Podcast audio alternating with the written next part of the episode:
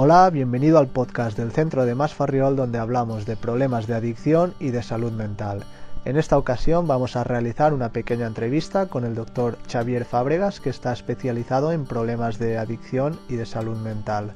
Si tienes alguna persona cercana, algún ser querido, algún familiar que pueda estar en una situación de adicción a algún tipo de sustancia o al alcohol, quédate hasta el final ya que esta entrevista te va a servir como orientación y te va a ser muy útil. Así que comenzamos. ¿Cómo podemos detectar si una persona cercana abusa del alcohol o de las drogas? A ver, normalmente hay una serie de indicadores que nos pueden señalar que una persona de nuestro entorno está consumiendo estas sustancias. De todas maneras, es necesario valorar si estamos ante una situación de abuso, es decir, eh, el consumo de una persona que utilizará esas drogas mientras los efectos beneficiosos, lo que es divertido, la parte lúdica, pues compensen las posibles dificultades y que probablemente dejará de consumir en el momento en que estas, eh, estos inconvenientes superen a las, a las ventajas y lo que sería una persona enganchada, una persona adicta a las drogas. Y ah, en un principio es, difícil hacer esta distinción porque en, un primer momento lo que se produce es una situación de abuso, de, un consumo desordenado, un consumo por encima de lo que sería saludable, pues dando lugar pues, muchas veces a posibles consecuencias que van a ser temporales, repito, en el caso de una persona que sea usuario de drogas y que van a ser mucho más permanentes y mucho más crónicas en una persona que genere una adicción. ¿A partir de cuándo ese abuso al alcohol o a las drogas puede pasar a ser una adicción? Hay una condición previa que tiene que ver con ah, una característica que hace vulnerables a esos consumidores que pueden desarrollar una, adicción, que es el hecho de ser más sensibles de la cuenta. Personas con un índice de mm, sentimentalidad importante, ah, un poco dramáticos, que cuando son felices son las personas más felices del mundo y que cuando tienen un problema pues eh, le dan muchas vueltas, se quedan enganchados en esa, problemática, serían las personas con más números para acabar teniendo un problema de adicción. Porque en ese momento el consumo de drogas ya no se hace para encontrar ese placer, que es lo que se busca inicialmente, sino eh, se convierte en una manera de no sentir aquello desagradable, aquello complicado, aquello que uno no, no sabe cómo manejar de otra manera. Por tanto, en el momento en que el factor anestésico, el factor de borrar ah, de nuestro día a día eh, esas situaciones desagradables que no saben um, resolverse de otra manera, es cuando ese uso se convierte en un uso adictivo. Mm, por tanto, es, necesario saber que esto no va a ser una situación que se va a producir en el primer momento, sino que va a ser una consecuencia inesperada, algo que no se puede controlar y por tanto es muy difícil también de predecir. Todos los adictos han empezado como usuarios y por tanto hay que tener en cuenta de que eh, todo el mundo piensa que controla las drogas, todo el mundo piensa que controla el alcohol, mm, muchas de estas personas que hacen ese uso indebido como usuarios lo van a acabar dejando por sí solos y los que tengan ese perfil más adictivo se van a enganchar. Pero no podemos predecir, no podemos saber de antemano quién está en cada grupo. ¿Cómo podemos ayudar a un ser querido familiar que tiene una adicción y qué pasa si no es consciente de su problema? A ver, ah, muchas veces la misma persona niega pues, las consecuencias de sus consumos, lo minimiza, lo plantea como una cuestión que va a saber controlar. Entonces, la, mejor ayuda que se puede dar a una persona que está en una situación de abuso o de adicción a una sustancia es hablar claro con él o con ella. ¿eh? Es plantear directamente pues, que hay una serie de eh, situaciones que la gente del entorno está viviendo como problemáticas, como peligrosas, eh, que a veces inciden en las relaciones entre unos y otros, porque hay una, una, preocupación, hay un sufrimiento, a veces incluso puede haber un maltrato, y esto hay que señalarlo. no sirve de nada callarse, no sirve de nada pues intentar que una persona se dé cuenta por sí misma, porque muchas veces esas indicaciones externas pueden ser maneras de mm, tomar conciencia del problema que uno tiene. ¿Qué terapias se emplean en Masfarriol? ¿Varían según el tipo de adicción y del paciente? A ver, en Masferriol hacemos tratamientos personalizados, porque hay que tener en cuenta que cada persona es un mundo, todo el mundo viene de, diferentes eh, experiencias, pero sí que hay algunos rasgos comunes. Ah, lo primero es que los tratamientos son voluntarios, es decir, todas las personas que ingresan en nuestro centro o que hacen tratamiento con nosotros ah, acceden al tratamiento de manera mm, absolutamente voluntaria. Eso significa que hay unas entrevistas previas para valorar el grado de concienciación y la posibilidad de aprovechamiento de un tratamiento. Porque a veces eh, desde el entorno se plantea la necesidad o la urgencia de hacer un tratamiento en personas que quizás no están en un momento para poderlo aprovechar. Y eso significa muchas veces pues, que ese tratamiento que se inicia en un momento adecuado va a acabar en un fracaso y quemaremos un recurso que quizás en otro momento sería eh, efectivo. Por tanto, es importante ese trabajo de concienciación, es importante el que hagamos esas entrevistas previas al ingreso para poder evaluar si estamos ante una persona con conciencia suficiente de problema y con ganas de participar. Ah, os diré también que en nuestro centro, por ejemplo, planteamos que las dos primeras semanas de tratamiento son a prueba y son a prueba mutua, es decir, nosotros queremos que el paciente que ha ingresado nos evalúe como un equipo que podemos ayudarle a conseguir su objetivo, que se supone que es el de dejar su adicción, y nosotros queremos evaluar también si esa persona pone de su parte lo necesario para que el tratamiento pueda funcionar. Por tanto, eso nos permite, pues en esas dos primeras semanas, un conocimiento de la situación suficiente como para poder Mm, valorar esta circunstancia, nos permite hacer una desintoxicación física, que esto quizás es la parte más sencilla del tratamiento, porque con la medicación adecuada no es una situación demasiado conflictiva, pero sí que nos da pie a poder hacer eh, esa mm, valoración de si estamos en las condiciones de que esto se pueda aprovechar y podamos tener posibilidades reales de éxito. Eh, el tratamiento que hacemos en Masferriol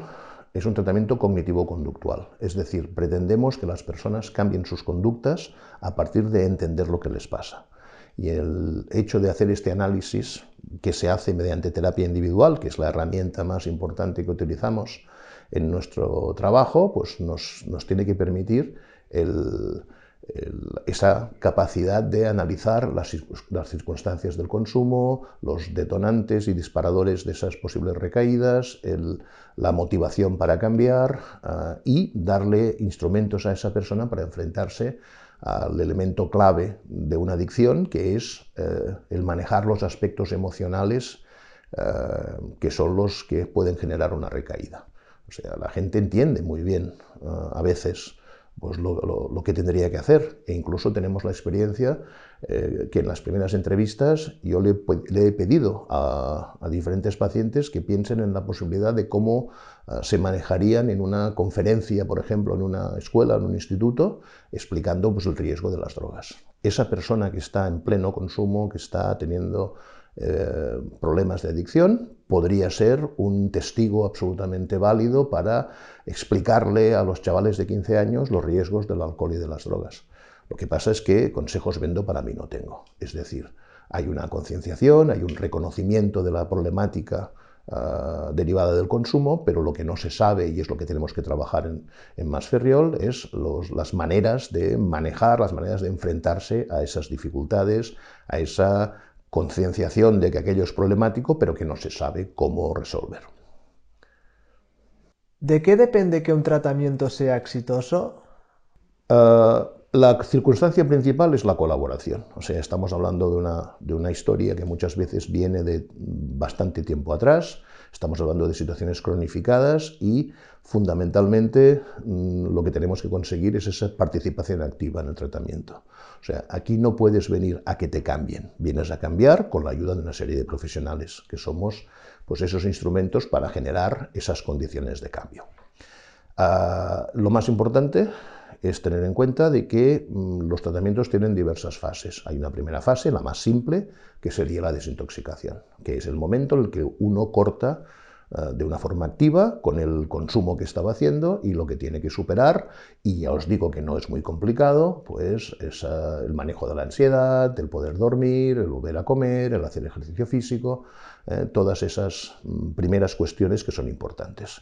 Pero esto, con la experiencia que tenemos, es la parte más simple de un tratamiento y ya desde el primer momento planteamos hacer eh, en paralelo una deshabituación, es decir, que la persona aprenda a vivir sin drogas, que reconozca los, los momentos de riesgo de recaída, que van a estar ahí sí o sí, porque no es una cuestión de comprensión, porque eh, decía anteriormente que las personas son capaces de identificar las consecuencias de sus consumos y muchas veces esto es lo que ha generado su demanda de tratamiento, pero lo que no saben es cómo manejar esos momentos donde reaparecen, y esto forma parte del proceso habitual de hacer un tratamiento, las ganas de consumir. O sea, no, significa que el hecho de que esas ganas reaparezcan, uno está haciendo un mal tratamiento. Y de hecho, en algunos centros, en algunas maneras de tratar, pues lo que se hace es prohibir absolutamente la posibilidad de que aparezca ese deseo a base de prohibir totalmente las situaciones que podrían significar un recordar esos, esas circunstancias del consumo. Pero esto es lo que nos vamos a encontrar cuando la gente salga a la calle. Por tanto, en Masferriol hacemos un tratamiento que es un tratamiento permeable. ¿eh? Nos gusta llamarlo así porque significa que desde el primer momento la gente que ingresa con nosotros está comunicado con el exterior, tiene su teléfono móvil, tiene acceso a Internet, con la intención de que en un momento determinado esté interaccionando con la gente importante de su entorno, evidentemente no con su camello o no con su Ah, con personas que le induzcan a situaciones tóxicas, pero sí con su familia, sí con sus amigos, sí con sus hijos, sí con aquellas personas que pueden ser importantes para ayudarles a recuperarse. Y mm, lo que pretendemos es que el proceso sea un proceso de normalización, que cuando uno salga del tratamiento y habrá hecho una serie de salidas para ir trabajándose pues esa vuelta a la normalidad, uno pueda acometer pues el recuperar su trabajo o el estar con su familia y no hacemos esto que se hace en algunos lugares donde ah, se plantean largos periodos de separación que muchas veces no ayudan a, que las cosas sean más fáciles y al revés, se pierden oportunidades, se, dejan atrás pues, ah, cosas que uno querría mantener y proteger en aras de una abstinencia que parece el único eh, elemento importante cuando la abstinencia es solamente un factor necesario, pero no suficiente. Es decir, estar abstinente permite cambiar otras cosas y evidentemente tenemos que conseguir esa abstinencia, pero el paso siguiente es madurar, es crecer, es encontrar el lugar al que uno pertenece de verdad y donde quiere estar.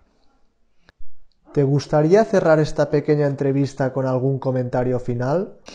Bueno, ah, a ver, tener en cuenta que estamos ante una enfermedad, o sea, no es un vicio, no es una situación ah, que uno haya elegido expresamente. ¿eh? Y yo, después de 38 años de trabajar en esto, lo que os diré es que no he conocido a nadie ah, que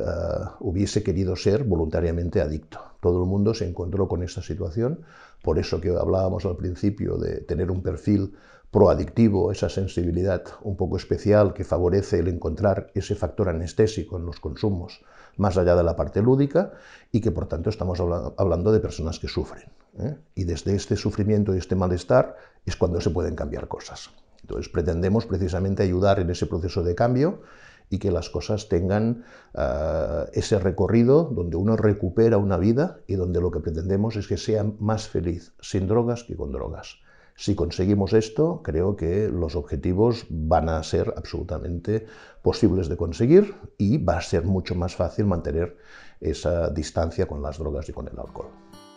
Centro Más Farriol, especializado en adicciones y problemas de salud mental. Gracias por escuchar esta entrevista. Hasta la próxima.